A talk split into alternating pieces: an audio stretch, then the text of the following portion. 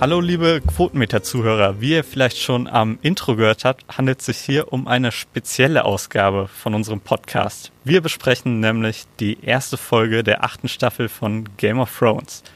Und ähm, hier an der Stelle begrüßt ausnahmsweise mal nicht Fabian euch, sondern ich, Niklas Spitz. Und ich habe zwei sehr tolle Gäste bei mir. Zum einen den Timo. Servus zusammen. Und den Veit. Hallo, guten Morgen. Sehr gut dann würde ich sagen, erstmal die erste Frage an die Runde. Wie fandet ihr die erste Episode insgesamt? Ähm, also, wenn ich mal anfangen darf, ähm, dann würde ich sagen, äh, es war eine sehr gefällige Episode. Ähm, das soll nicht heißen, dass sie schlecht war, sondern es waren wieder sehr viele Crowdpleaser, finde ich, dabei.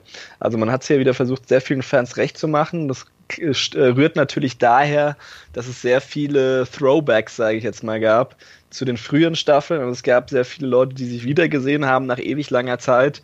Ähm, und am Ende gab es dann sogar nochmal, sage ich jetzt mal so, den Rückblick oder den, den Sprung zurück in die allererste Folge, in dieser allerletzten Szene ähm, der Episode. Da kommen wir vielleicht später nochmal detaillierter drauf zu sprechen. Ähm, ich fand sie aber gut, also sie hat Spaß gemacht. Ähm, es hat jetzt noch nicht äh, die großen Schockmomente oder die Charaktertode gegeben, wie es ja vielleicht manche äh, sogar schon äh, ab Episode 1 ähm, vermutet hätten, weil ja die Staffel auch nicht so lang ist. Ähm, genau, aber ich glaube, es war eine sehr geschickte Episode, um auch viele Leute wieder ins Boot zu holen, ähm, die auch, auch wenn das, glaube ich, jetzt bei nicht vielen Leuten der Fall war, die vielleicht so ein bisschen an Lust verloren haben oder denen die Wartezeit zu lang war. Ähm, weil es halt einfach sehr viele Momente gab, die, glaube ich, Fans seit Stunde 1 ähm, sehr zufriedengestellt haben. Ja, da kann ich mich nur anschließen. Also ich fand auch die Episode, fand ich, ähm, war sehr gut strukturiert und hat einfach die ganzen Handlungsstränge nochmal zusammengefasst.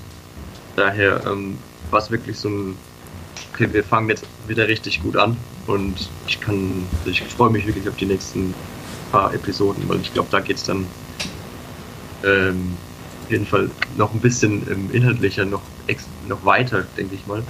Vor allem zwischen ähm, Arya und The Hound, glaube ich, kann ich mir vorstellen, dass da wesentlich mehr noch passiert als nur dieses kurze Hallo sagen. Und danke, dass du mich nicht umgebracht hast. ja. Ich fand vor allem noch spannend oder eigentlich ganz schön so den Kontrast zur siebten Staffel, weil die wurde ja schon von vielen arg kritisiert vom Pacing her, dass man einfach mhm. zu krasse Ort- und Zeitsprünge hat. Und ich glaube, mhm. da hat gerade diese erste Folge mal wieder ganz gut getan, weil man sich wirklich noch Zeit gelassen hat. Also kritischerweise kann man sich natürlich äh, die Frage stellen, hat die Serie mit nur noch sechs Folgen überhaupt noch die Zeit für so eine Folge? Aber sie haben sich die Zeit genommen und ich fand, das war jetzt nicht die schlechteste Entscheidung. Wobei man natürlich die Frage stellen muss, ob es überhaupt noch so große, äh, vor allem Ortssprünge geben wird, weil sich ja jetzt das Geschehen sowieso in den Norden verlagert. Und äh, auch wahrscheinlich die große Schlacht, die dann in, Win in Winterfell äh, geschlagen wird. Ähm, von daher denke denk ich mal, werden jetzt die vielen äh, Protagonisten jetzt sowieso nicht mehr groß rumreisen, sondern werden sich vor allem dann eben im Norden aufhalten, um eben die Bedrohungen der weißen Wanderer abzuwehren. Ja, das stimmt. Ähm, von daher hast du ja wahrscheinlich generell von Natur aus dieses Problem in Staffel 8 gar nicht mehr mit diesen, äh, also die mir auch aufgefallen sind, jetzt weil ich nochmal die siebte Staffel nämlich nochmal geschaut habe, dass du halt in ratzfatz plötzlich äh, äh, von einem Ort zum anderen gewechselt bist, obwohl das halt vorher eine ganze Staffel gedauert hat, so nach dem Motto. Genau. Aber ja, völlig richtig. Ja, ich meine, man sieht es ja auch schon am Intro, das hat man sich im Vorfeld ja auch schon irgendwie so gedacht, mhm. äh, dass man da was machen muss, weil es einfach nicht mehr, weil alle Stränge zusammengeführt wurden, es einfach nicht mehr so viele Orte gibt, um so ein zwei Minuten langes Intro mit verschiedenen Orten zu füllen. Und ich finde, da hat man es eigentlich ganz charmant gelöst, äh, halt Winterfell, Königsmund und die Mauer beziehungsweise den Weg der weißen Wanderer hin nach Winterfell so ein bisschen detaillierter zu zeigen, auch im Intro. Mhm. Ja. Beim Intro wird ja auch schon deutlich, dass ähm, einfach die komplette Staffel ja nur noch maximal vier Orten oder so stattfinden wird. Gibt ja die Theorie, dass es noch so einen Ausreißer nach, nach Dragon Glass geben wird.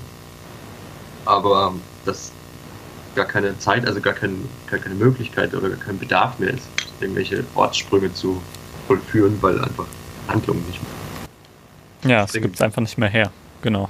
Genau. Ja, ähm, aber Timo, du hattest schon so angedeutet, dass, Gut. dass du die ähm, Endschlacht in Winterfell vermutest. Ja. Ist ja, so, genau. Weil, weil ich, ich sehe es persönlich oder beziehungsweise hoffe es persönlich anders und hoffe, dass man diese Szenen, die man auch schon in den Trailern gesehen hat, dass die ein bisschen früher angesetzt sind und die große Endschlacht eben nicht in Winterfell stattfinden wird, sondern im Süden. Eher so Richtung vor Königsmund, in Königsmund. Wäre so meine Hoffnung. Okay, aber, aber da müssten ja erstmal die Weißen Wanderer erstmal diese Front, die jetzt schon in Winterfell quasi platziert wurde, an Truppen überrollen, sage ich jetzt mal. Ja, genau. Ähm, oder also, ich glaube schon, also jetzt wo die, jetzt wo die Armeen erstmal in Winterfell ja angekommen sind, wird ja schon die Schlacht wahrscheinlich irgendwo da in der Nähe stattfinden. Ich habe aber jetzt auch nicht äh, großartig ähm, die Trailer nochmal seziert oder so. Ich weiß nicht, ob du da irgendwelche Hinweise nochmal gefunden hast. Ähm, habe mir auch vorab jetzt nicht so wahnsinnig viele Theorien durchgelesen, weil ich da noch so ein bisschen unbefangen äh, rangehen wollte an die Staffel.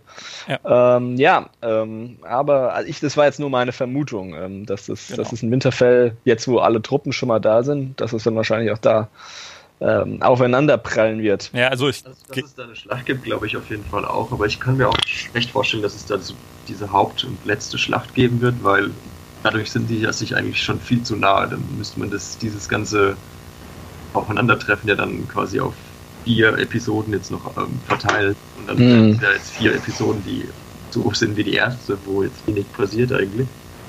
Das glaube ich dann wiederum auch nicht, dass es dann so eine langsame Staffel wird. Ja.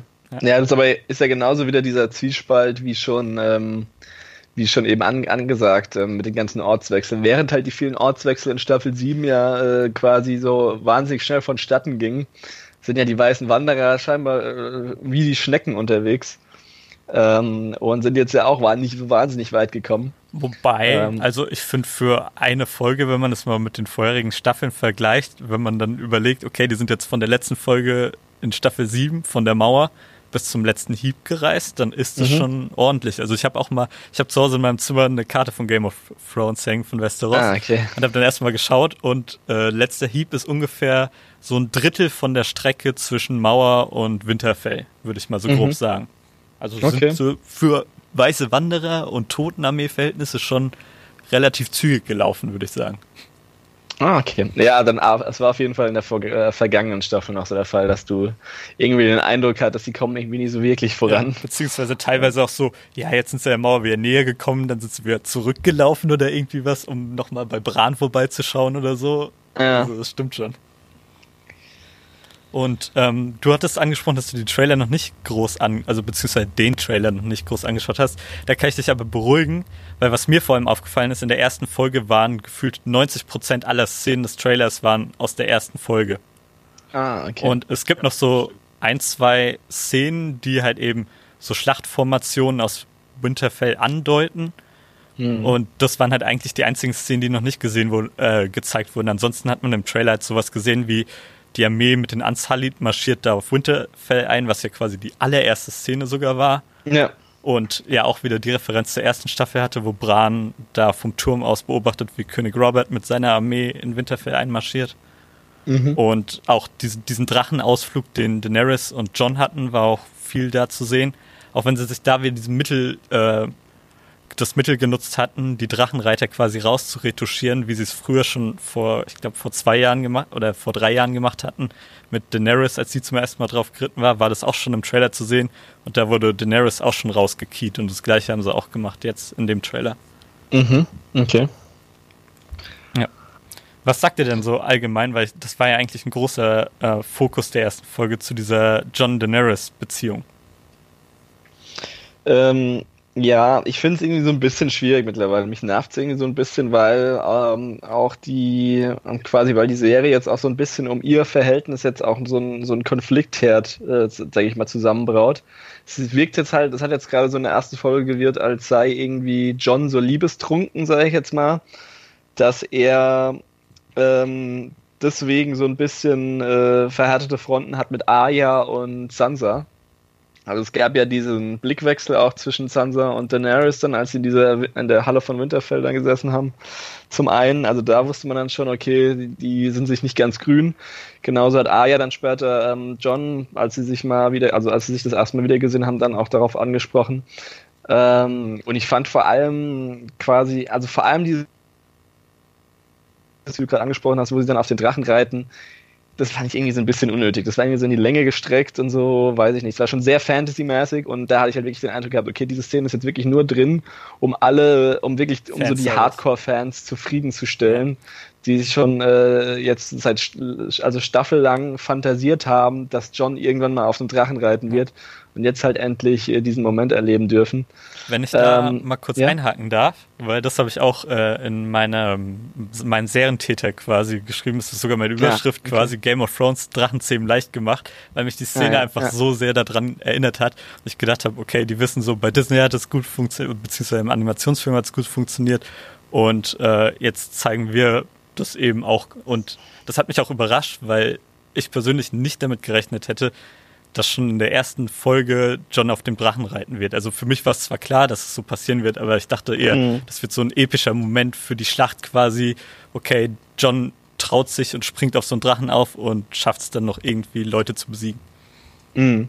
Ja, es war halt auch so ein kleiner Schulterschluss zwischen ähm, Daenerys und, und John, dass sie beide jetzt quasi den Drachen geritten haben und dass sie jetzt auch den Schritt auf ihn zugemacht hat, so ein bisschen weil er, weil sie ihn ja das quasi gelehrt hat und dadurch halt diese Beziehung nochmal einen weiteren Schritt gemacht hat, hatte ich das, das Gefühl. Ähm, dass sich dann dieses Dilemma halt quasi noch, ähm, dass ja sie die Tante ist, dass äh, diese, dieser Konflikt quasi nochmal verstärkt wird, weil sie sich jetzt halt auch äh, extrem in ihn verschossen hat quasi. Ja, genau, du, du sprichst schon an, das war auch wieder so sinnbildlich für Game of Thrones. In der ersten Folge kriegen wir quasi nochmal das Zuckerbrot hingereicht und schauen, äh, sehen, wie schön diese Beziehung quasi funktioniert. Zumindest wenn man halt mit dieser Beziehung leben kann, wie es, glaube ich, den meisten Fans geht quasi. Also, dass diese Hauptcharaktere jetzt so innig zusammen sind und hat direkt wieder im Hinterkopf auch durch die neuen Informationen, die John bekommen hat, dass es wohl bald da ein bisschen düsterer wird und Probleme geben wird. Ja, also wie gesagt, ich hatte ja gesagt, dass mich diese Beziehung jetzt gerade in Folge 1 so ein bisschen genervt hat, weil sie auch ja gerade so gerade innerhalb von Haus Stark so zu Konflikten geführt hat. Aber das Gute ist eben, dass jetzt zum Ende der Folge hin eben, dass jetzt ja alles auf, sowieso auf den Kopf gestellt wird, indem äh, John erfährt, ähm, dass er eben ein Targaryen ist. Und von daher ich, denke ich, wird es dann halt in den nächsten Folgen auch anders laufen oder sich diese Beziehungen dann auch noch weiterentwickeln. Und deswegen sehe ich es dann nicht mehr so kritisch, weil ich mir nicht so ganz sicher bin, ob das dann halt jetzt noch weiter, ob die weiter noch so auf Wolke 7 schweben. Ähm, wobei es ja wahrscheinlich für, also ich könnte mir vorstellen, dass Daenerys als Vollblut-Targaryen, sage ich jetzt mal, da weniger Probleme eventuell hat mit John. Ähm, äh, der ja quasi als Stark auch erzogen wurde. Ähm, aber da bin ich auf jeden Fall gespannt, wie sich dann dieses äh, Verhältnis dann weiterentwickelt, ja. Ich finde, es hat sich so ein bisschen angedeutet sogar, dass, äh, weil John war ja auf jeden Fall nicht zufrieden damit und hat so gedacht, so, oh Mann, wie, wie kann das denn jetzt sein? Das stellt alles auf den Kopf. Und äh, mhm. es hat sich auch so ein bisschen angedeutet, wie als würde er jetzt nicht direkt in die große Halle rennen und allen verkünden, hey, ich bin der rechtmäßige Thronerbe, sondern dass er es wahrscheinlich erstmal versucht zu verschweigen oder irgendwie unterm Tisch mit unterschwellig mitbekommen zu lassen, weil es hat sich jetzt nicht so angedeutet, wie als will er Daenerys direkt damit konfrontieren, weil eigentlich ja gerade alles perfekt läuft. Ja. Es ist ja, ja die, die, die Frage, die Samuel dann am Schluss gestellt hat, ähm, wird sie das Gleiche machen wie du für sie, dass die quasi aufs Knie geht. Ähm, das ist so das Gefühl, dass das so die zentrale Frage der nächsten Folge auf jeden Fall wird oder der nächsten paar Folgen. Das stimmt. Die, die, dieses Machtverhältnis quasi dann zurecht rückt oder zurechtrücken wird. Also für, für, für John ist ja aber auch diese Enthüllung von da, also aus der Sicht schon wieder blöd, weil es geht ja nicht nur darum, dass er jetzt was mit seiner Tante hat, sondern es geht ja auch darum, dass er eigentlich von Anfang an nie irgendwie herrschen wollte. Und das hat er ja auch, glaube ich, in der Folge nochmal gesagt, ähm, dass er, es ging die ganze Zeit nur darum, Winterfell oder, oder den Norden zu beschützen und nicht irgendwie äh, zu regieren. Aber jetzt, wo er auch noch einen Thronanspruch hat, äh, verkompliziert, äh, verkompliziert sich die Sache ja jetzt noch weiter für ihn. Und er ist dann letzten Endes so ein bisschen König wider Willen. Ähm, das, also es geht nicht nur so um, um diese sehr verhängnisvolle Liebschaft, sondern auch um jetzt seinen neuen, neu gewonnenen äh, Thronanspruch. Das ist halt, denke ich, auch eine Sache, die er jetzt vielleicht nicht, äh, die auf jeden Fall, die er noch, wo er noch lernen muss, damit zu leben oder das noch anzunehmen, falls er es überhaupt jetzt erstmal äh, äh, quasi anspricht oder es vielleicht aus Liebe erstmal für sich behält, ein paar Folgen lang. Mal ja. schauen Ich glaube, wenn das verkündet wird, äh, finde ich es ganz spannend zu sehen. Ich könnte mir auch vorstellen, dass Daenerys erstmal so sagt, ja, du hast zwar den Thronanspruch, aber du hast schon das Knie vor mir gebeugt, deswegen hast du den quasi verwirrt oder irgendwie sowas. Könnte ich mir auch vorstellen. Ja. ja. die ist ja eh besessen von ihrem Kniegebeuge da. Ähm, aber ja, also ich, ich glaube, es wird, was auch interessanter zu sehen sein wird, ist dann die Beziehung zwischen John und Sansa, weil ähm, ich glaube eben bei Sansa schon irgendwie so diesen ähm, zumindest diesen Machtdrang auch äh, verspüre oder zumindest äh, deutet sich das für mich an, dass sie schon äh, gerne regieren will und es hat äh, nicht gerne hat, wenn sie dann halt anderen Machtpersonen begegnet, die eventuell ihr, ihr, gegenüber noch höher gestellt sind und so weiter. Sie will sich auch irgendwie so vor keinem verantworten. Ja. Und ich kann mir schon vorstellen, also es hat sich ja schon die ganze siebte Staffel im Grunde angedeutet, dass das Verhältnis angespart ist zwischen Sansa und John und ich könnte mir vorstellen, dass das einer der großen Schock äh, zu einem der großen Schockmomente der Staffel führen könnte. Ähm, auch wenn ich mich da jetzt noch nicht so ganz so weit aus dem Fenster lehnen will. Aber vielleicht bahnt sich da auch wirklich eine, eine kleine Fehde zwischen den beiden an. Vielleicht. Ja, also oh. sie ist ja auch bei Cersei in die Lehre gegangen, von daher. Gen ja. Da müsste ja. sich halt so irgendwas in der, im Hinterkopf, kann ich mir auch vorstellen, dass da noch ja, eine kleine stimmt. Intrige kommt. Also definitiv ja. bewundert sie auch Cersei aber vielleicht kommt es auch anders und sie sieht jetzt den bigger Plan, John auf dem eisernen Thron und dafür wird sie die Herrin von Winterfell. Könnte auch ja, passieren. Das, das, kann natürlich auch sein. Aber wo wir das wäre natürlich die friedliche Lösung, für die Game of Thrones aber wahrscheinlich nicht so bekannt ist eigentlich. Genau. Wo wir schon bei den Spekulationen zu der Zukunft quasi wären, würde ich mal einsteigen mit den Predictions von uns. Ähm, wer am Ende noch leben, sterben könnte, wie so die Zukunft aussehen würde und würde dann einfach mal bei Sansa bleiben und euch fragen, überlebt sie und wenn ja, wie?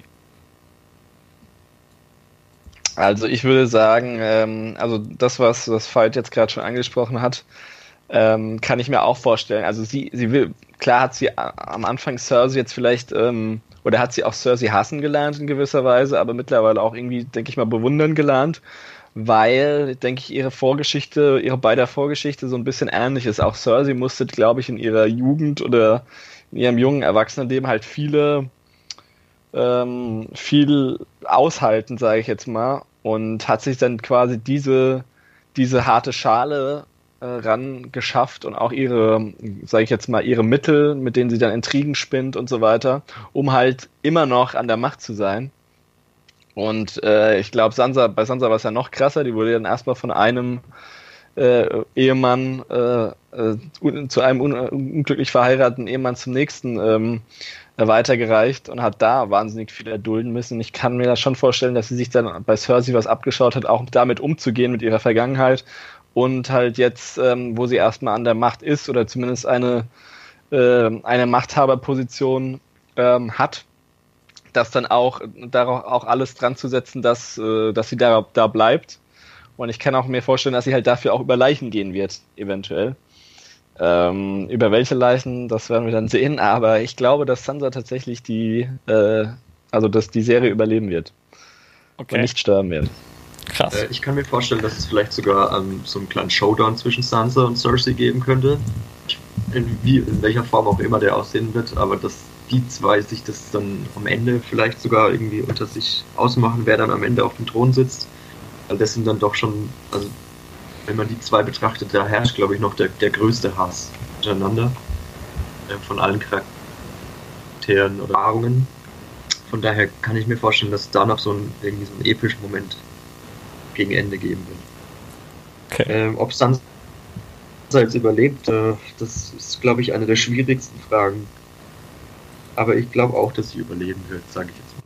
Ähm, hier nochmal kurz einhaken, jetzt was mir noch eingefallen ist, es gab ja noch diese Szene mit Tyrion und Sansa, wo sie sich wieder getroffen ja, haben. Wunderbare Szene, da, wie ich fand. Da hat, ja, da hat er ja auch äh, nochmal gemeint, ja, ähm, das haben nicht alle unterschätzt und alle, die die unterschätzt haben, sind jetzt tot. Ja, und ich könnte mir auch vorstellen, dass es auch so eine kleine, äh, ein bisschen vielleicht auch stellvertretend dann für das Ende stehen könnte, diese, diese Aussage. Na gut, also ich persönlich, ich spiele mal den Gegenspieler und unterschätze sie. Ich hoffe, ich gehe nicht drauf dabei. Aber ich sage, dass sie das definitiv nicht überlebt. Ich glaube, sie hat sich schon so oft aus dem Fenster gelehnt und ich finde, sie ist auch schon mittlerweile so eine gebrochen tragische Figur, die immer so hin und her wechselt, dass ich für sie irgendwie keine Zukunft sehe und glaube, dass sie irgendwie sterben wird, weil sie sich für klüger hält und dann ja auf Decke bekommt. Aber sie hat doch eigentlich gar keine Feinde mehr, oder? Oder gibt es irgendjemanden, der noch nach ihrem Leben trachtet? Sie hat sich doch mittlerweile eigentlich, sag ich ähm, jetzt mal, Cersei? Ich weiß, ich glaube, Cersei hat gerade ganz andere Probleme. Ich glaube, äh, da geht es eher um Daenerys vor allem, um John. Ähm, ich weiß gar nicht, ob die Sansa so auf dem Zettel hat. Klar, sie ist Lady von Winterfell, aber naja, ich, ich aber weiß nicht. Ich kann mir auch vorstellen, dass sie bei den Weißen Wanderern, also bei dem Kampf irgendwie drauf geht. Also natürlich nicht an vorderster Front, sondern irgendwie ein kleiner Trupp kommt an der Front vorbei und äh, kommt dann zu den, äh, kommt halt irgendwie in die Burg rein und dringt mhm. ein und tötet Sansa. Kann ich mir auch vorstellen. Ja, klar. Gut. Dann Sansa abgehakt. Genau. Dann würde ich sagen, machen wir mit der ähm, nächsten Stark weiter. Was, wie steht eure Meinung zu Arya? Ja, das, das finde ich schon deutlich schwieriger. Da habe ich jetzt, also wir haben auch im Vorhinein so ein, dann gab es, sind ja im Internet so Zettel kursiert, wo du seine Prognosen noch abgehen könntest, wer lebt, wer stirbt, wer wird weißer Wanderer und so weiter. Da fiel es mir jetzt bei Arya ziemlich schwer. Ich denke aber halt schon, dass sie ähm, auf jeden Fall an vorderster Front ja kämpfen will ähm, bei, bei diesem Krieg gegen die weißen Wanderer, weil das ja schon immer das ist, was sie, äh, was sie wollte. Ähm, ich weiß jetzt auch nicht, ob es in einer der siebten Staffel oder jetzt in der ersten äh, Folge der achten Staffel, weil wir das gestern hintereinander geschaut haben. Aber sie hat ja gemeint, während halt die äh, Sansa schöne Kleider tragen wollte, schon immer wollte sie äh, eigentlich kämpfen und in die Schlacht ziehen. Und deswegen denke ich schon, dass sie die, ihr Leben schon ziemlich aufs Spiel setzen wird ähm, und ähm, auf jeden Fall diesen Krieg, Krieg mitkämpfen will. Gleichzeitig aber natürlich wahrscheinlich noch ihre Liste ein bisschen abarbeiten will. Ähm, es ist schwierig, es ist schwierig. Ähm, ich würde aber auch sagen, dass Aya überlebt. Irgendwie, weil ich mittlerweile hat sie so viel, so krasse Fähigkeiten. Ähm, und sie ist immer noch irgendwie, sage ich jetzt mal, quasi gut darin, auch als Faceless Man quasi sich vielleicht auch aus Situationen herauszuziehen, wo andere dann vielleicht mit zu viel Kopf durch die Wand ähm, ähm, voranschreiten oder zu Werke gehen.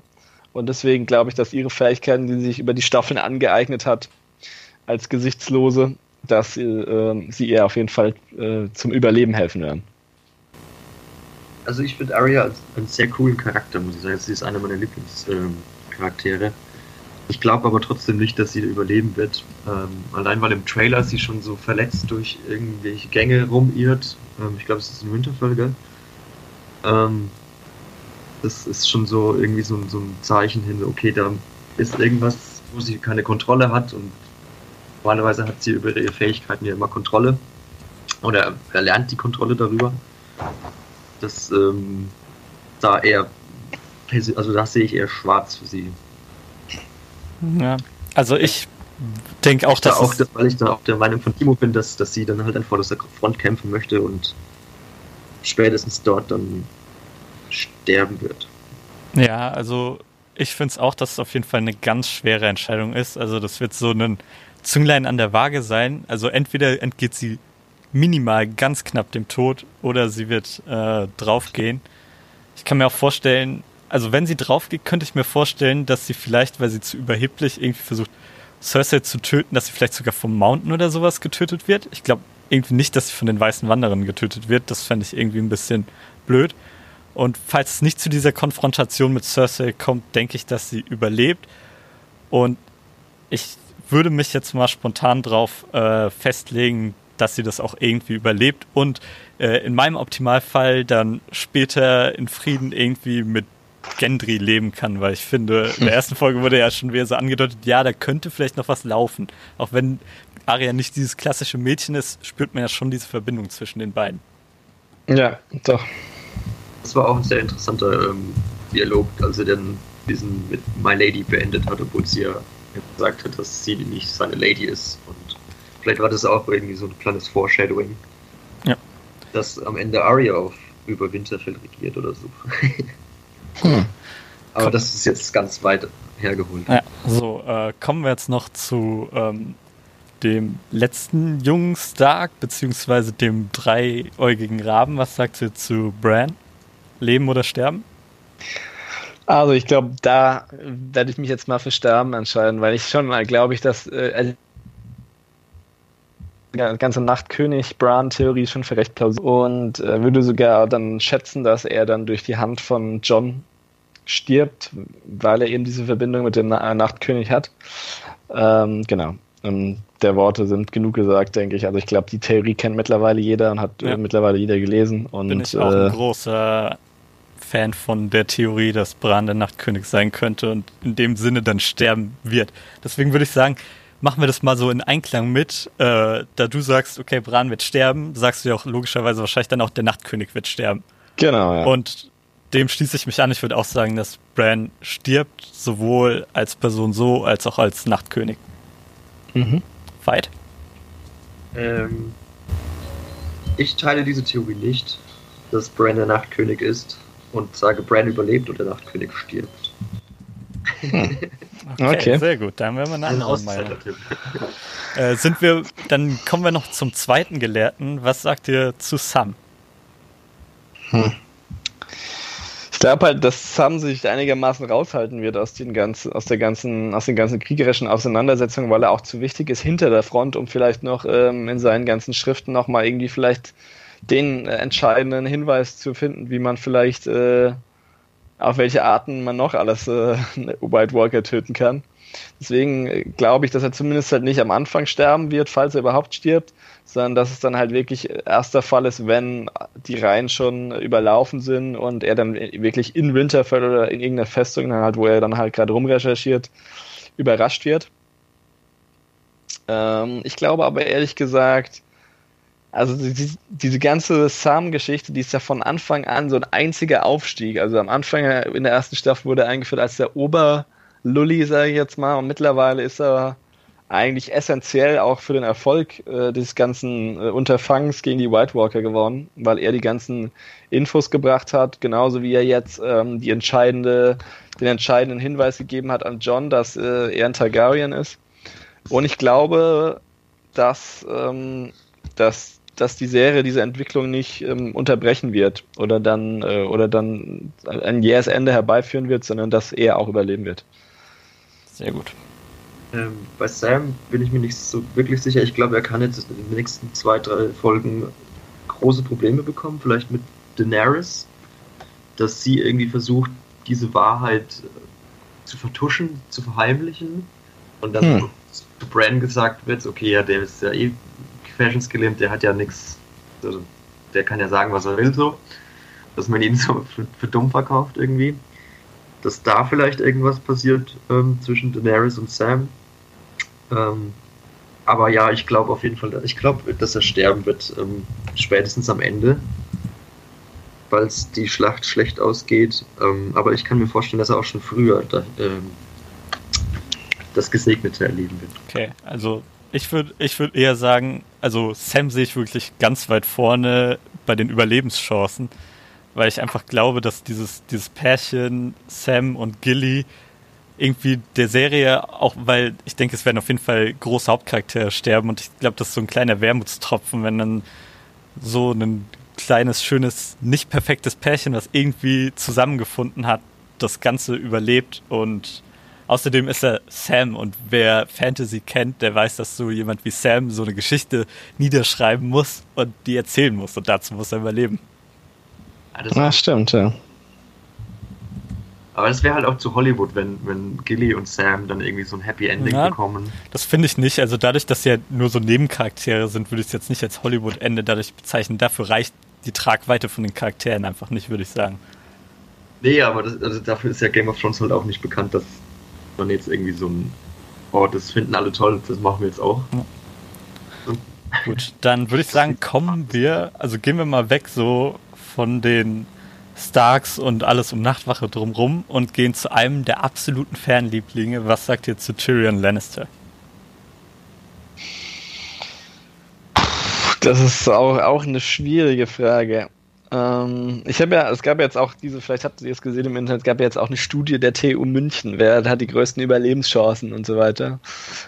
Äh, ich weiß zwar nicht, also ich habe mir nicht durchgelesen, wie die das da messen wollten. Ich fand es jetzt nicht so wahnsinnig aussagekräftig, ähm, aber da war Tyrion auch, hatte sehr, sehr große Überlebenschancen. Er ist eigentlich von Anfang an der Family, Fanliebling und auch so ein bisschen der Außenseiter.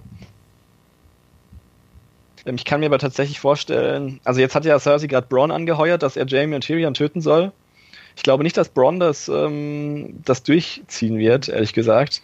Machen, ähm, machen das, wir den mal in einem Rutsch noch mit. Also kannst du direkt Tyrion ja, und Bronn sagen. Ich glaube, dass Bronn sterben wird auf jeden Fall. Ich glaube, das ist eine der sichersten Personen, die sterben wird weil er nie wirklich so war. Also doch, er hatte schon sein, auch seine wichtigen, er hat viele, auch gerade gerade bei dieser Schlacht von äh, Blackwater Bay und äh, dann gegen den Drachen hatte den Pfeil abge die entscheidenden Pfeile da abgefeuert. Er war so immer bei den wichtigen Schlachten dabei. Ich habe ja trotzdem irgendwie so den Eindruck gehabt, fürs große Ganze war Bronn irgendwie nie so wahnsinnig wichtig und war halt immer vor allem auch ein Fanliebling, weil er halt so badass ist.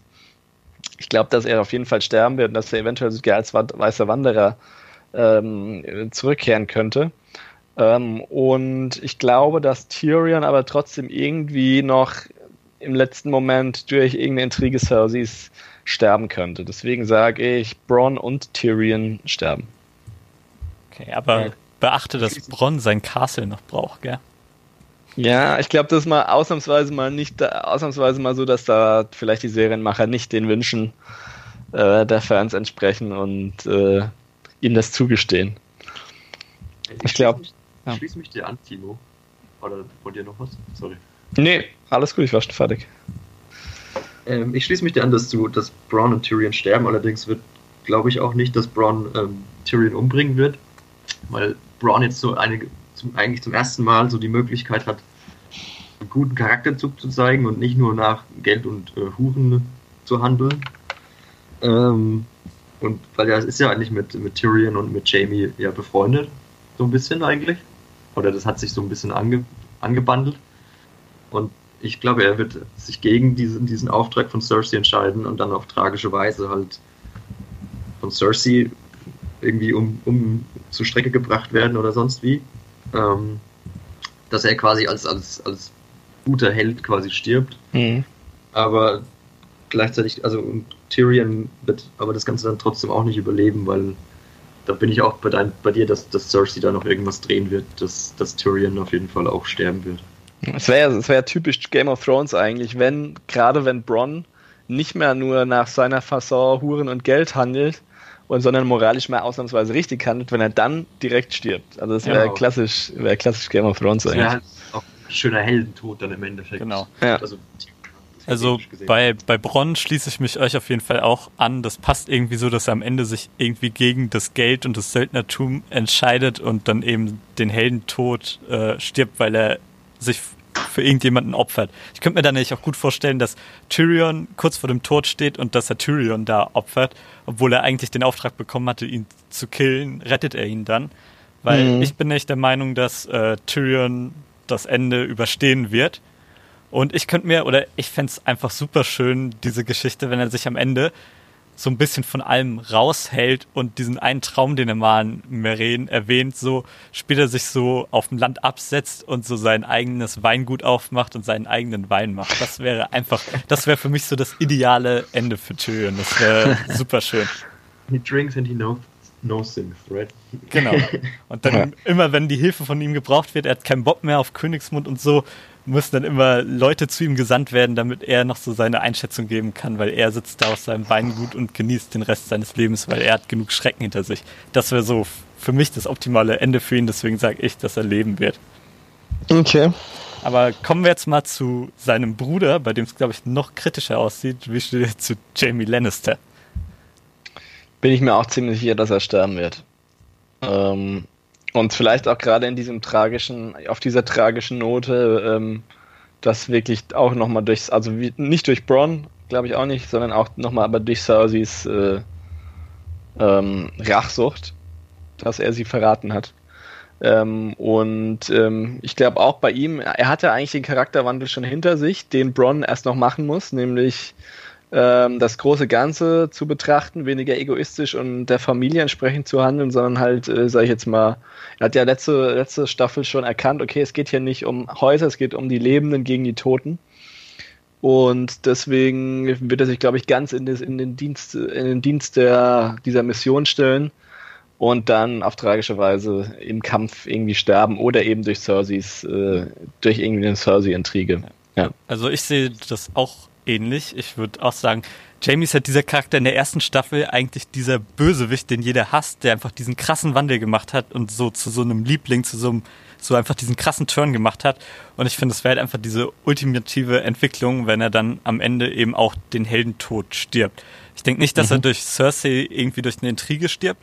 Ich bin auch sehr großer Anhänger oder Freund davon, dass er in letzter Konsequenz sogar derjenige sein wird, der Cersei tötet und dafür oh ja, irgendwie stimmt. im Schlachtfeld eigentlich so, ich finde, es würde passen, wenn er in den Armen von Brienne auf dem Schlachtfeld stirbt. Oder zumindest andersrum, kann ich es mir vorstellen. Einer von den beiden wird irgendwie im Schlachtfeld in den Armen von des anderen sterben. Ob es jetzt Brienne oder Jamie ist. Aber ich lege mhm. mich fest, dass das eher Jamie sein wird und dass er eben auch sterben, irgendwie heldenhaft sterben wird. Vielleicht, Vielleicht bringt er ja auch den König um, so als Kingslayer. Stimmt. Ja, nee, aber ich kann mir sogar jetzt auch vorstellen, wenn wir dann vielleicht gleich sowieso zu Cersei kommen, ähm, dass sie vielleicht auch durch die Hand des jeweils anderen sterben. Vielleicht, dass es nochmal eine Begegnung gibt und dass sie so Romeo und Julia mäßig äh, nochmal irgendwie ableben. Ja, das stimmt. Kann ich mir irgendwie auch vorstellen. Keine Ahnung, sie hat ihn vorher vergiftet, er stieß dann in den Dolch rein oder sonst irgendwas. Ähm, das wäre vielleicht auch nochmal ähm, also, Wäre auch nochmal, sage ich nochmal, auch nochmal der Throwback zur erst allerersten Folge, wenn das nochmal angenommen, das würde jetzt in der letzten oder vorletzten Folge passieren, ähm, wo sie noch eng umschlungen äh, andere Dinge getan haben und jetzt sterben sie halt in ja, ihren also, ineinander. Also sagst du auch, dass Cersei sterben wird? Gut, dann Fight, Ich sag auch, ja. Fight, ja, wie sieht's bei dir aus bei den beiden? Ähm, das hört sich eigentlich ganz äh, witzig an mit diesem Romeo und Julia Moment. Weil es gibt doch dieses Gift, was man sich auf die Lippen tut und dann küsst man sich und dann vergiftet man dadurch den anderen. Ah, also stimmt, ja. Quasi gegenseitig das vergiftet. Dass quasi die Schlacht irgendwie verloren ist. Er reitet zurück zu, zu Cersei und dann bringen sie sich gegenseitig quasi in einem Suicide Pact so ein bisschen um. Aber ja, ich glaube, dass Cersei sterben wird und ich also wenn es diesen Romeo und Julia-Moment nicht gibt, kann ich mir sogar vielleicht vorstellen, dass Jamie aus irgendeinem Grund, aus irgendeinem Zufall überlebt. Aber es sieht, glaube ich, für beide eher schlecht aus, ja. Okay, also bei Cersei definitiv tot. Was sagst du bei Jamie jetzt? Leg dich fest, tot oder leben? Komm, heute bringen wir alle um. Okay, dann auch tot. dann, bevor wir zu den drei großen, beziehungsweise den Nachtkönig haben wir ja eigentlich schon durch, bevor wir zu den beiden, zu dem Lied von Eis und Feuer quasi kommen, nochmal einen anderen Hauptcharakter, der eigentlich einen ganz anderen Strang hat, aber auch so präsent ist in der Serie, dass wir ihn einfach noch erwähnen müssen vor dem Finale. Was sagt ihr zu Theon? Boah, schwierig. Ich glaube, äh, ich glaube irgendwie seine Zeit ist auch langsam bald mal gekommen. Er will jetzt ja um, ich glaube, er, er, will jetzt ja unbedingt noch, nachdem er Ascha gerettet hat, unbedingt jetzt nochmal in den Norden, um auch so ein bisschen sich selbst, äh, um auch seinen Namen wiederherzustellen, nachdem er da die Starks so krass hintergangen hat. Und ich glaube, bei dieser Mission ähm, seinen Ruf wiederherzustellen oder auch die Fehler der Vergangenheit wieder wettzumachen, wird er dann sterben. Und ich glaube, er ist auch einfach so eine gebrochene Figur. Ich glaube, er würde jetzt auch nicht mal so wahnsinnig glücklich werden, ähm, wenn, wenn alles vorbei ist und der Sieg ist äh, der Krieg ist gewonnen. Ähm, glaube ich, wird er, wird er jetzt irgendwie auch nicht mehr irgendwie so der, den schönen Lebensabend verbringen. Und ja, ich glaube irgendwie so das Große, das Große, was ihn noch antreibt, ist wirklich jetzt diese Mission, ähm, nochmal das Haus, für das Haus Stark zu kämpfen. Also sich da und, so zu rehabilitieren quasi. Genau, sich zu rehabilitieren und das war's dann. Das macht er, dabei stirbt er und ähm, dann hat er das äh, quasi seine Mission erfüllt, die er jetzt noch, äh, das einzige Ziel, das er jetzt noch hat, hat er dann erreicht und fertig. Äh, ja, da kann ich mich nur anschließen. Ich glaube, es wird ein ähnlicher Tod wie den wie Braun einen erleben wird. Von daher, er wird jetzt zurückfahren in den Norden, dort kämpfen, dort dann auch heldenhaft irgendwie sterben. Ja, ich, für mich, also für mich war Theon immer noch auf der Seite der Lebenden die ganze Zeit, aber die erste Folge jetzt hat mich so umgeschwenkt, weil ich gedacht habe, okay, wäre jetzt noch bei Asha geblieben und hätte sich äh, quasi mit irgendwie um Euron gekümmert und die hätten sich irgendwie die Eiseninseln zurückgeholt, dann hätte ich gesagt, überlebt er irgendwie. Aber dadurch, dass er sich jetzt quasi dagegen entschieden hat und auch nach Winterfell kommt, um den Starks zu helfen, glaube ich einfach, dass er da auch irgendwie einen heldenhaften Tod stirbt und vielleicht sogar, was ich mir vorstellen könnte, weil er ja auch so ein bisschen so den Twist mit Bran hatte, dass er vielleicht Bran irgendwie retten könnte und dadurch seinen heldenhaften Tod kriegt. Hm, stimmt, ja. ja dass er so einen Hodo-Moment bekommt quasi.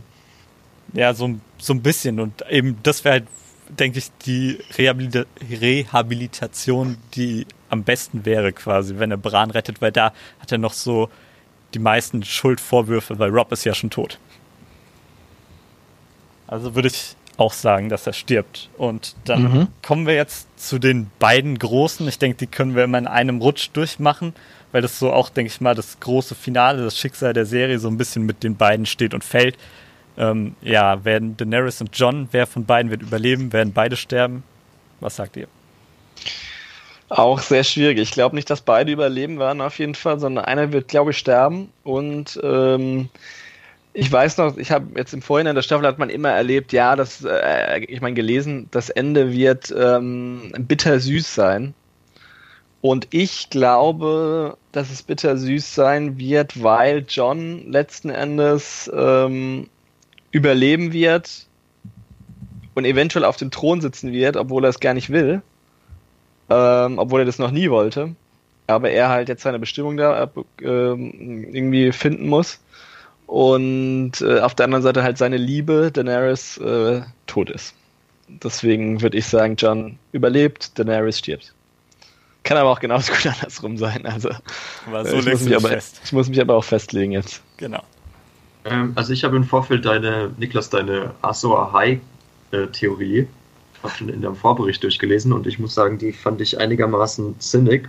Und dadurch, dass die Lady Melisandre ja eigentlich auch noch überhaupt gar keine also die ist ja noch nicht mal aufgetreten in der ersten Folge und kam auch gar nicht im Trailer vor, dass sie am Ende diesen mit diesem Mythos eben um die Ecke kommt und dann wird John, glaube ich, Danny oder Daenerys ähm, vielleicht irgendwie opfern in irgendeiner Form oder das im unwissentlich opfern, sodass er dann diese, dieser, ähm, dieser Lichtbringer ist, äh, dieser, dieser Held, meine ich, sorry. Und dadurch die Schlacht dann irgendwie noch gewuppt werden kann und dadurch aber dann Daenerys eben stirbt und dadurch dieses bittersüße Ende eben ist. Und ich glaube, Kit Harrington hat ja in einem Interview auch mal ähm, angesprochen, dass, dass, dass, das Ende von Game of Thrones äh, furchtbar sein wird. Ähm, und vielleicht ist es ja dann aus seiner Sicht so ein bisschen gesprochen, dass er quasi seine Liebe ähm, umbringen musste und un ungewollt quasi jetzt auf dem Thron sitzen muss, ähm, obwohl es, glaube ich, auch schlimmere Schicksale geben könnte. Von daher, ich glaube auch, dass John überleben wird und äh, Daenerys ähm, sterben wird. Okay, gut. Also ich glaube auch, das wäre nicht Game of Thrones, wenn beide überleben würden. Das wäre irgendwie schon zu Hollywood lame-mäßig, dann sie, hätten sich wirklich zum Ende hin von Game of Thrones nochmal komplett glatt gebügelt. Also das fände ich auch mega langweilig. Und du hast ja schon die Azor High Theorie ja mit angebracht. Also denke ich nämlich auch, dass um den Nachtkönig zu besiegen mit dem Schwert der eine den anderen opfern muss. Also es kann, ich kann mir auch vorstellen, dass Danny das am Ende sein wird und da John umbringen wird, aber ich würde auch eher sagen, dass im Finale eher John Daenerys umbringen wird, beziehungsweise das Opfer geben muss, um den Nachtkönig zu besiegen. Aber ich persönlich, also ihr habt euch quasi auch alle auf Daenerys Tod und John überlebt dafür ähm, entschieden. Ich persönlich würde es am liebsten sehen, auch wenn ich es für ein bisschen unwahrscheinlich halte, dass sogar beide draufgehen weil ich fände es einfach so langweilig, wenn John überleben würde, weil John für mich der einzige Charakter so wirklich ist, der komplett Hollywood-like ist, quasi ohne mhm. Makel. Die einzigen Makel, die ihm gegeben werden, sind nicht wirklich welche. Also sowas, er ist ein Bastard, beziehungsweise wird als Bastard behandelt, ist ja nicht so ein Makel für den Zuschauer, sondern nur ein Makel in der Welt. Und da finde ich es einfach langweilig, wenn dieser Hollywood-Charakter überlebt. Da finde ich es sogar besser, wie das Daenerys überlebt, weil sie hat zwar auch diese Hollywood-Züge, aber sie hat zumindest noch diese Marke, dass sie manchmal einfach genauso skrupellos ist wie der irre König und Leute verbrennt, beziehungsweise zu drastischen Maßnahmen greift. Deswegen hat sie noch so, finde ich, so charakterische Marke, die es in Ordnung macht. Deswegen, aber weil ich glaube, dass er sie opfern muss, stirbt sie. Mhm. Und weil ich eben hoffe, dass nicht dieser Hollywood-Charakter am Ende auf dem Thron sitzen wird und äh, überlebt, sage ich auch, dass John sterben wird. Weil ich hoffe, dass so am Ende sich so das schließt und es eigentlich niemanden gibt, der auf dem Thron sitzen wird und dieses ganze Häuserrat, äh, Häuserrat ja irgendwie so zerschlagen wird. Weil ich kann mir, eigentlich wäre es ziemlich komisch, wenn es weiter mit den Häusern gehen würde, wenn man halt überlegt, dass halt mehr als die Hälfte der Häuser oder so aus der Serie mittlerweile gar nicht mehr existieren, beziehungsweise nicht mehr existieren werden, weil es keine Erben mehr gibt, kann das eigentlich nicht mehr existieren. Und da, ich glaube nicht, dass man direkt zu einer Demokratie übergeht, aber irgendwie sowas so, so eine Art davon, dass irgendwelche irgendwie so Stadträte gewählt werden oder was weiß ich was und die dann irgendwie erstmal über alles herrschen. Und ich glaube, da wäre es konsequent, wenn beide sterben. Das wäre so das Ende, was ich mir wünsche. Ja, ja es, es ist ein bisschen komisch halt auch, weil ich sowohl, sowohl Jon Snow und Daenerys, klar sind sie noch irgendwo Fanlieblinge. Ich finde aber beide Figuren, ich weiß nicht, ob es gewollt ist von den Serien, machen halt jetzt nicht so wahnsinnig sympathisch. Oder ich fieber jetzt auch nicht so krass mit denen mit, weil John halt von Anfang an diese Tugendhaftigkeit vom, vom Ned irgendwie so äh, in sich trägt und da auch dumme Entscheidungen trifft teilweise. Das war jetzt in der, vergangenen Staffel, wo er dann äh, kurzzeitig mal gemeint hat, ja, äh, gegenüber Cersei, er kann ihr nicht irgendwie folgen, sondern Daenerys ist meine Königin, wo dann alle gesagt haben, ja, kannst du nicht einmal lügen? Und er meinte, ja, wenn jetzt hier alle lügen, dann ist kein Wort mehr irgendwas wert. Und er, er, er stapft ja eigentlich schon die ganze Zeit mit diesem mit diesem leidenden Gesichtsausdruck schon alle Staffeln äh, über äh, durch die Welt. Und irgendwann, keine Ahnung, irgendwann wird es auch mal langweilig, finde ich. Deswegen ähm, kann ich John irgendwie jetzt auch nicht mehr, kann ich da auch nicht mehr so krass mitfiebern. Und Daenerys hat halt auch vor allem jetzt in den letzten, vergangenen Staffeln halt viel ähm, sehr ähm, selbstgerechte Dinge getan, einfach durch diese Macht, die sie durch die Drachen bekommen hat ähm, die ganzen Leute, die sie da getötet hat und so. Von daher ist jetzt, wie, wie du schon richtig gesagt hast, ähm, Niklas, ist jetzt auch nicht mehr die äh, komplett, ähm, hat sie auch keine weiße Weste mehr. Was ich vielleicht noch anbringen kann, die Theorie, wo ich ja, die ich ja vorhin schon mal angedeutet habe, die mir jetzt die ganze Zeit einen Kumpel weiß machen wollte vor der Staffel, ähm, die ich aber noch nicht so wirklich glaube, beziehungsweise auch sogar ein bisschen für unwahrscheinlich halte, ist, dass er gemeinte, dass Sansa am Ende auch noch John töten wird ähm, nachdem die Schlacht äh, geschlagen wurde schon und ähm, dann wären jetzt tatsächlich beide tot. Aber das äh, glaube ich irgendwie nicht, dass es noch, dass, dass es so weit kommt, ähm, aber man weiß es nicht. Ja, das stimmt. Also ich finde, das schön, dass man es, weiß. es, gab, ja. es gab mal diese Andeutung, dass Sansa diesen Schritt hinmacht zu so einer Art zweiten Littlefinger, als sie da in der Erie da mit schwarz gefärbten Haaren da so richtig badass dasteht. Aber ich glaube, von dem Schritt ist sie weggegangen, deswegen glaube ich nicht, dass sie so konsequent wäre und ihren Halbbruder töten würde. Das mhm. glaube ich auch nicht. So, ja. insgesamt so nochmal so als Ausblick für die Staffel, also was so mein Wunsch wäre, ist, dass wir relativ früh, vielleicht schon in der nächsten oder übernächsten Folge, die Schlacht um Winterfell gegen die Weißen Wanderer sehen, da viele Verluste haben werden und gleichzeitig, während die Weißen Wanderer ankommen, auch irgendwie die Goldene, Goldene Kompanie und die Lannister-Armee da oben angre angreifen will und eigentlich schon äh, so ein bisschen ja, eigentlich, eigentlich die anderen Menschen angreifen will, da in Winterfell. Aber dann eben die weißen Wanderer auch kommen und die Menschen dann alle ein Einsehen haben, wir können die nur gemeinsam schlagen und dann irgendwie trotzdem gemeinsam da kämpfen. Und mhm. deswegen irgendwie, sage ich jetzt mal, die weißen Wanderer nicht komplett Schluss machen, sondern irgendwann stoppen, nachdem es große Verluste gab und dann irgendwie so die letzten Überlebenden so alle Richtung Königsmund fliehen und es da dann eben das finale Battle noch gibt wo eben auch die Konfrontation mit Cersei kommt. Das wäre so meine Hoffnung und dass dann eben die großen Hauptcharaktere eigentlich alle sterben, so dass dann Platz ist für eine neue Art von Herrschaft in Westeros. Mhm. Okay. Also die ziehen sich sozusagen nach der Schlacht von Winterfell, ziehen sich die ganzen Truppen, die da geschlagen wurden von den Weißen Wanderern, zu, mehr zurück in den genau. Süden. Und werden dann noch kurz mit Cersei konfrontiert, weil die nicht weiß, wie sie damit umgehen soll und immer noch nicht das Einsehen hat und dann stirbt dabei irgendwie Cersei, am besten durch Jamies Hand und dann kommen aber die weißen Wanderer nochmal und dann kommt es zum finalen Battle, wo dann eben John den Nachtkönig töten kann, beziehungsweise vielleicht gleichzeitig mit dem Nachtkönig stirbt, nachdem er Danny geopfert hat oder sowas. Mhm. Okay. Wäre so meine Hoffnung. Ich weiß nicht, wenn ihr noch irgendwelche Hoffnungen äußern wollt zum Schluss, dann macht das jetzt. Nee. Nee, ich war jetzt echt darauf eingestellt, dass sie in Winterfell die große Schlacht schlagen werden und dass es auch relativ kurz vor dem Finale sein wird. Aber es macht natürlich auch Sinn, was du gesagt hast, dass es jetzt eigentlich nicht mehr weit ist für die Weißen Wanderer und dass es eigentlich früher kommen muss. Was, was für mich da halt dagegen spricht, also ich sehe es auch als wahrscheinlich, es könnte auch sein, dass Winterfell allein die große Schlacht wird.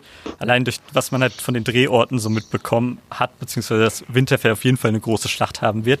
Aber ich hoffe halt nicht, dass es die Abschlussschlacht ist, weil es irgendwie so anti weil es halt nicht passen würde, weil immer so gesagt wird, ja, der Süden ignoriert halt diese Gefahr von den weißen Wanderern immer. Mhm. Und ich finde, dafür muss der Süden halt mal auf die Fresse fliegen. Mhm. Weil, wenn das nicht so wäre, wäre das ziemlich unkonsequent, wenn die weißen Wanderer schon im Norden aufgehalten werden und der Süden immer noch nichts davon mitbekommt.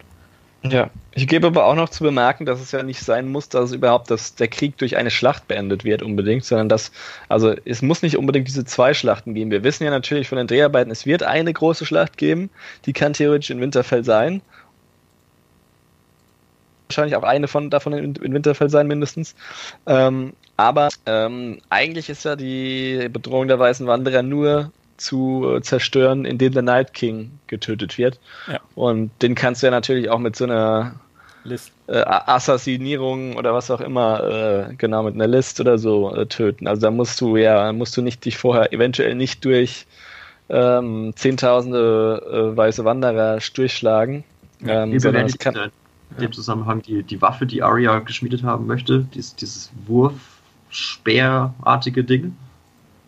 Ja, das, das könnte dann eine Rolle spielen. des Drachens oder des Nachtkönigs? Vielleicht tötet sie den Drachen oder zumindest einen weißen Wanderer. Ich glaube aber nicht, dass Arya damit den Nachtkönig töten wird. Das wäre irgendwie nicht passend, wenn Arya diejenige ist, die das mhm. macht. Vor allem, wir wissen noch gar nicht, ob Arya so viel überhaupt über diese Mythologie weiß, dass sie, dass der Nachtkönig getötet werden muss. Sie hat sich zumindest mit noch keinem darüber unterhalten. Aber war das ähm, nicht die Zeichnung, die sie von ähm, Littlefinger ähm, geklaut hat? Nee, von das war's nicht. Da hatte sie doch, glaube ich, nur den Brief von Sansa Ach, stimmt, da ah, ja. geklaut, oder? Also mehr war Also ich weiß nicht, ich habe auch nicht so wirklich gecheckt, was das jetzt gewesen sein soll. Ja, ich auch nicht. Ähm, aber irgendwie das Speer, glaube ich, der, wo die, wo die Spitze quasi abgeben kann, wo sie den dann so. Also ich habe gedacht, dass man den vielleicht schleudern könnte oder so. Mhm. Okay. Ja, ja, es wird, es wird, ich glaube eher, dass es für, für eine Person auf ihrer Liste ist, ehrlich gesagt. Ja. Aber jetzt mal so, wir haben schon ziemlich lange darüber geredet, deswegen abschließend gibt es noch irgendwelche mhm. letzten Worte, weil wir werden uns auf jeden Fall nochmal hören. Es wird, so wie es jetzt geplant ist, zur Folge, zur vorletzten Folge und zur letzten Folge nochmal einen Podcast geben und äh, Timo, dich werde ich auf jeden Fall nochmal begrüßen, habe ich gehört. Mhm. ich genau, hoffe, ja. Ich hoffe, Veit auch nochmal, aber habt ihr noch letzte Worte quasi für diesen Podcast? ich glaube, das ist alles gesagt. Ähm, ich, wir, ich glaube, wir haben uns auch ein bisschen, ich, wir können auch jetzt, wir haben auch schon so viel äh, analysiert und durchanalysiert. Wir können ja Stand jetzt eigentlich gar nicht mehr viel, viel mehr sagen, ohne uns im Kopf und Kragen zu reden. Richtig. Weil das Gute ja mittlerweile tatsächlich bei Game of Thrones ist, dass man eben nicht mehr weiß, wie es weitergeht. Es gibt viele Theorien. Viele davon sind plausibel, andere weniger. Ähm, aber letzten Endes weiß es keiner. Ähm, und genau. deswegen freuen wir uns, denke ich, alle auf die kommenden Folgen, wo wir dann auch mehr wissen und ähm, dann wahrscheinlich viel zu, zu bereden haben. Ja. Und dann hören wir uns bei den Endfolgen wieder und schauen, wie schlecht wir getippt haben, wie gut wir lagen und so weiter. Da könnt ihr schon mal freuen, liebe Zuschauer. Und dann bedanke ich mich schon mal für dieses wunderbare Gespräch mit euch, Timo und Veit. Ja, danke auch. Ja, danke. Sehr gut. Dann tschüss und auf Wiedersehen. Servus. Das war Quotenmeter FM für mehr Informationen, Fragen oder Themenvorschläge www.quotenmeter.fm